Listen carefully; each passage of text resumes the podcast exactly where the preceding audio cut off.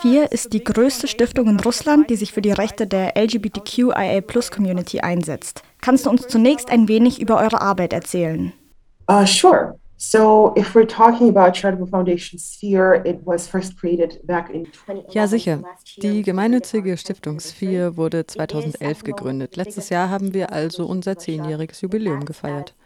Sie ist im Moment die größte LGBT-Plus-Stiftung in Russland. Sie fungiert als Operator. Das heißt, sie führt die Programme anderer LGBT-Plus-Organisationen und Initiativen durch, vor allem das russische LGBT-Netzwerk. Sphere ist zum Beispiel für die Unterstützung von LGBT-Plus-Menschen im Nordkaukasus seit 2017 bekannt und vereint LGBT-Plus-AktivistInnen aus ganz Russland. Wir selbst haben viele verschiedene Programme zur psychologischen und rechtlichen Unterstützung. Wir machen Advocacy, wir machen Kampagnen. Also geht es für uns nicht nur darum, LGBT-Plus-Menschen zu helfen, die Diskriminierung zu überwinden, mit der sie konfrontiert sind, sondern es geht auch darum, etwas im Kern des Systems zu verändern. Es geht darum, die Wahrnehmung und die Einstellung der Menschen gegenüber Menschen mit anderen sexuellen Orientierungen zu verändern, das Bewusstsein für sexuelle Orientierung und Geschlechtsidentität zu schärfen.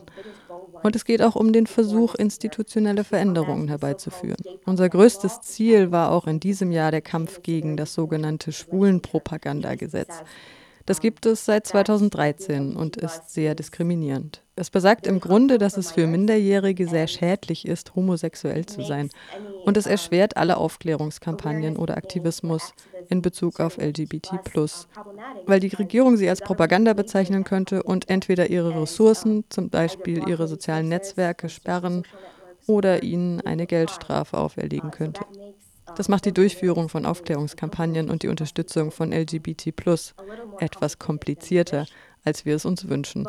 Aber seit dem letzten Jahr hat sich diese ideologische Haltung der Regierung wirklich intensiviert. Ich denke, dass die russische Regierung auch versucht, sich von westlichen Werten und der universellen Idee der Menschenrechte abzugrenzen.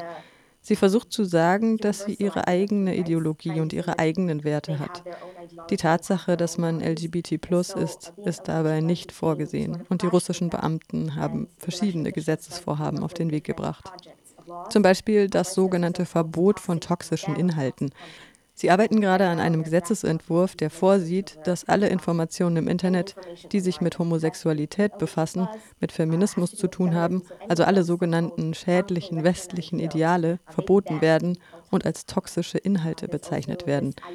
Es gibt auch diese Idee, eine Charta über traditionelle Werte zu schaffen, die natürlich beinhaltet, dass eine Ehe nur zwischen einem Mann und einer Frau besteht und dass sogenannte traditionelle Beziehungen die einzigen sind, die den russischen Werten entsprechen.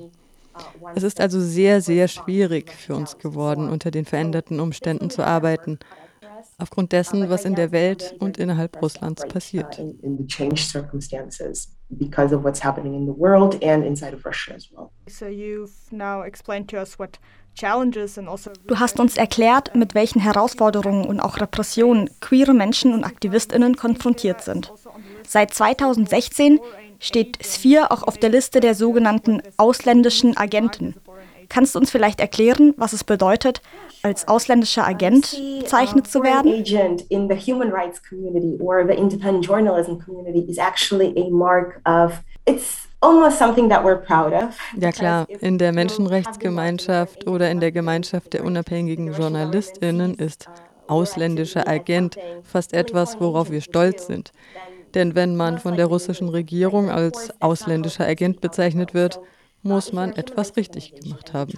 Aber natürlich sieht das die Außenwelt nicht so. Wenn Sie also eine Menschenrechtsorganisation sind und versuchen, das Bewusstsein zu schärfen und das gesellschaftliche Verständnis für verschiedene Probleme, mit denen bestimmte Minderheiten oder Gruppen konfrontiert sind, zu vertiefen, dann ist das Vertrauen und die Glaubwürdigkeit einer Organisation zweifelhaft, wenn die russische Öffentlichkeit denkt, dass sie von einer ausländischen Regierung finanziert werden und deshalb hier in Russland sind, um die Ziele einer ausländischen Regierung oder einer ausländischen Behörde zu erfüllen.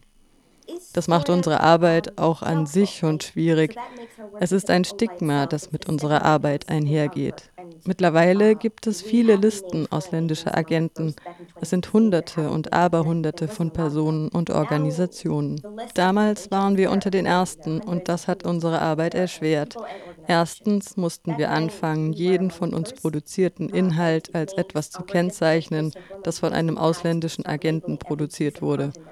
Und das wiederum macht die Leute misstrauisch gegenüber dem, was wir sagen und was wir tun.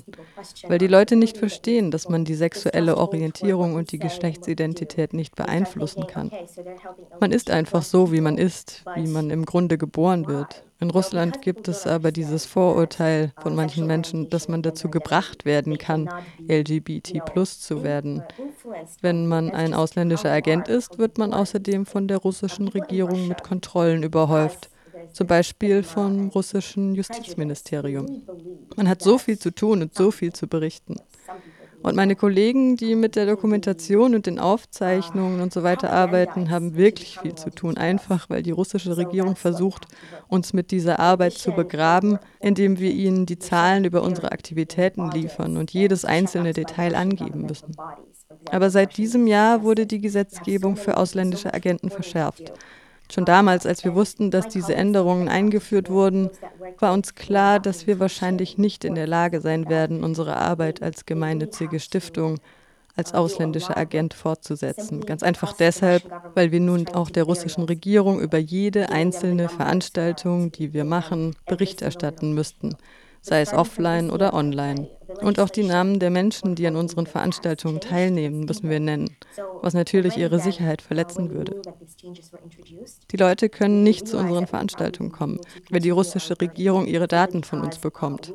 So wurde uns natürlich klar, dass wir keine Veranstaltungen mehr durchführen können. Die größte Veranstaltung, die wir seit Jahren in Zusammenarbeit mit dem russischen LGBT-Netzwerk durchgeführt haben, war ein jährliches Treffen für über 200 LGBT-Aktivistinnen aus ganz Russland, bei dem sich die Leute offline treffen und über ihren Aktivismus diskutieren können und darüber, was sie tun können, um die Rechte von LGBT-Plus-Menschen zu fördern.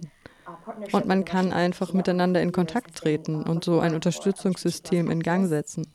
Aber leider mussten wir feststellen, dass wir dieses Jahr, selbst wenn wir nicht aufgelöst würden, nicht in der Lage wären, diese Veranstaltung durchzuführen, weil die Leute nicht kommen würden, weil ihre persönlichen Daten veröffentlicht wurden.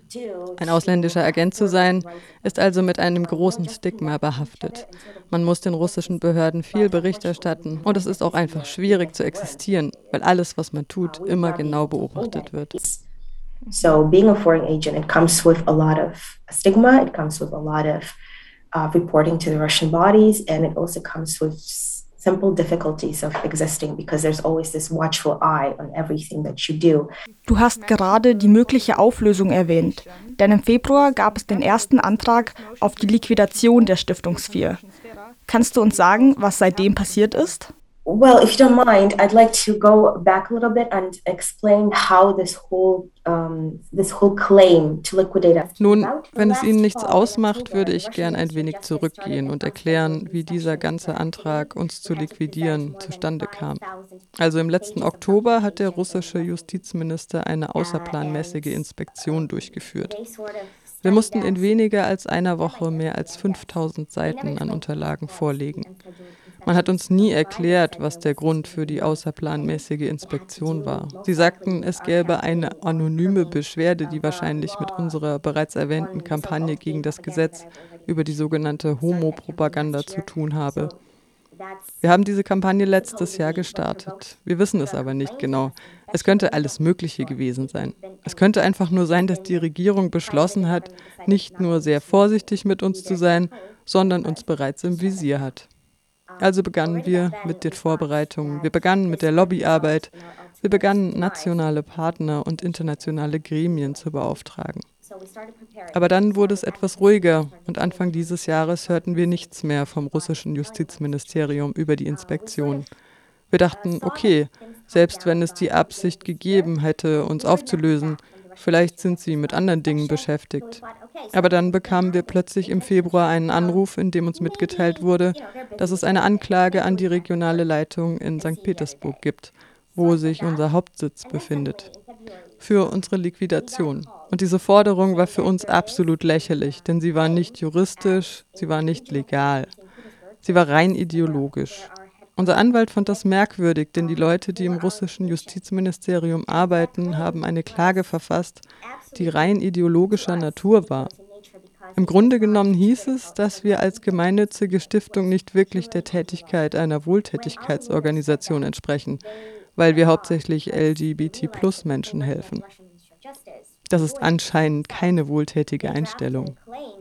Für das Schreiben psychologischer und rechtlicher Systeme werden Menschen nicht als wohltätig angesehen. Gut, und dann war der andere Grund, dass unsere Tätigkeit verfassungswidrig ist, weil wir vor allem LGBT-Plus-Menschen helfen. Auch das ist nicht gültig, denn es gibt nichts in der russischen Verfassung, was besagt, dass man LGBT-Plus-Menschen nicht helfen kann, dass LGBT-Plus-Menschen als solche verfassungswidrig sind. Aber das russische Justizministerium sagt, dass die Ehe nur zwischen einem Mann und einer Frau möglich ist und alles andere gegen die traditionellen Werte verstößt. Und da wurde uns klar, dass wir das wirklich bekämpfen müssen. Denn selbst wenn wir es nicht für uns selbst tun, wir lösen uns auf und existieren in einer anderen Form weiter, das ist traurig, aber es ist in Ordnung. Aber dies könnte ein wirklich schlechter Fall für die moderne Geschichte Russlands sein für LGBT-Plus-Menschen und LGBT-Aktivistinnen, wenn Sphere aufgrund dieser Forderungen liquidiert würde. Wenn wir mit der Begründung liquidiert werden, dass wir LGBT-Plus-Menschen helfen, kann es von der russischen Regierung benutzt werden, um andere LGBT-Plus-Organisationen und Initiativen zu liquidieren und möglicherweise der gesamten LGBT-Plus-Bewegung in Russland ein Ende zu setzen. Wir dachten also, dass dies wirklich wichtig ist und konnten es einfach nicht lassen. The other LGBT plus organizations and initiatives and potentially put an end to the entire LGBT plus movement in Russia. So we thought that this was really important. We just couldn't let it go. Der letzte Gerichtstermin war am 29. März. Was ist also der neueste Stand über das Gerichtsverfahren? Uh, well, it's actually really funny because we were already so prepared to be liquidated. You know, we've been waiting, we've been preparing our argumentation, you know, discussing our strategy with the lawyers. Nun, es ist irgendwie sehr lustig, denn wir waren wirklich darauf vorbereitet, liquidiert zu werden. Wir haben unsere Argumentation vorbereitet, unsere Strategien mit den Anwältinnen besprochen und natürlich haben wir gemerkt, dass es unmöglich ist, vor einem russischen Gericht zu kämpfen, weil es sehr ungerecht ist und weil das System korrupt ist.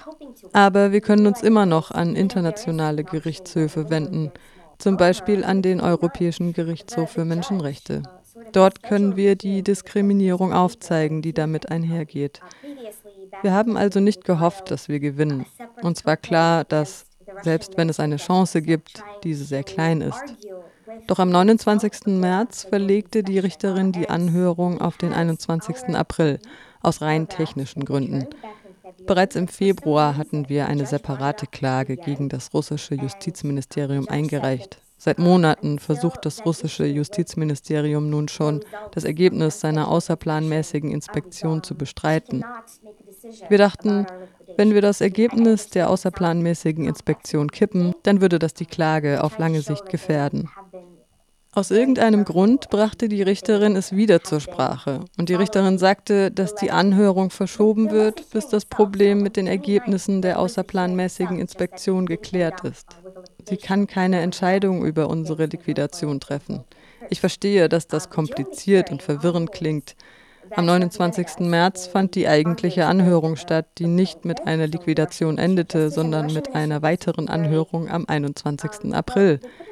Während der Anhörung war der russische Justizminister sehr, nun ja, er konnte nicht wirklich auf Fragen antworten, die diese ganzen Gesetzessammlungen in Frage stellten. Zum Beispiel fragte der Anwalt, der uns vertrat, das russische Justizministerium, aber wenn Sie sagen, dass die Aktivitäten der Stiftung verfassungswidrig sind, wie kann das sein? Die russische Verfassung spricht von Meinungsvielfalt, von Meinungsfreiheit und so weiter.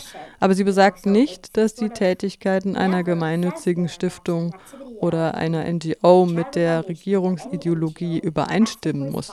Wie erklären Sie Ihre Gesetzesvorlage, wenn die Art und Weise, wie Sie sie formuliert haben, nicht sehr rechtmäßig klingt? Und der russische Justizminister konnte nie auf solche Fragen antworten. Es war wirklich ein bisschen seltsam. Die Art und Weise, wie sie argumentiert haben, war ein wenig unbeholfen. Es schien, als ob sie selbst nicht ganz sicher waren, warum sie uns liquidieren. Denn es gibt nichts, was wir tun, was als solches ungesetzlich ist. Wir müssen anscheinend einfach liquidiert werden, ob es nun Sinn macht oder nicht. Sogar für die Klagenden. We just have to be liquidated, apparently, whether or not it makes sense, even to them. Das sieht ja zumindest so aus, als könnten wir noch ein bisschen Hoffnung bewahren. Ich freue mich schon darauf, in ein paar Wochen dann vielleicht nochmal von dir zu hören. Meine letzte Frage an dich wäre, ob es irgendwelche Wünsche an die internationale queere Community oder auch an internationale Regierungen gibt. Wie können diese Solidarität und Unterstützung zeigen? Oh, it's a complicated question, you know, because at the moment there is so much going on in the world. I understand that the issues of Russia. Das ist eine komplizierte Frage, weil im Moment so viel in der Welt passiert. Die Probleme der russischen LGBT-Plus-Community stehen nicht an erster Stelle. Und das ist völlig verständlich. Aber ich habe gemerkt, dass es im Moment sehr wenig Möglichkeiten gibt, die Probleme russischer LGBT-Plus-Menschen zu behandeln. Was die Welt über die russische LGBT-Plus-Gemeinschaft weiß, ist sehr wenig. Meistens wurden sogar unsere Aktivitäten und die des russischen LGBT-Plus-Netzwerks in den internationalen Medien und in der Welt nur deshalb hervorgehoben, weil wir die LGBT-Plus-Menschen im Nordkaukasus unterstützten. Denn was im Nordkaukasus mit queeren Menschen passiert, Folter, Tötungen, unrechtmäßige Verhaftungen, ist schrecklich. Aber es ist nicht repräsentativ für die gesamte queere Gemeinschaft in Russland und ihre Probleme. Die Probleme, mit denen sie konfrontiert sind, sind vielleicht nicht so offensichtlich, aber sie sind sehr tiefgreifend und sie haben mit institutioneller Homo- und Transfeindlichkeit zu kämpfen. Und ich glaube, die Welt hat fast vergessen, dass die russische Regierung es vorzieht, die Homo- und Transfeindlichkeit als soziale Kategorie zu ignorieren oder zu unterdrücken. Im Moment bekommen wir viele Anfragen aus unserer Community nach psychologischer und rechtlicher Unterstützung. Aber vor allem bekommen wir viele Anfragen von Menschen, die uns bitten, ihnen zu helfen, das Land zu verlassen, weil sie sehen, dass es Repressionen gibt. Und sie fliehen in Scharen. Wir sind im Moment mit den Hilfesuchenden überfordert.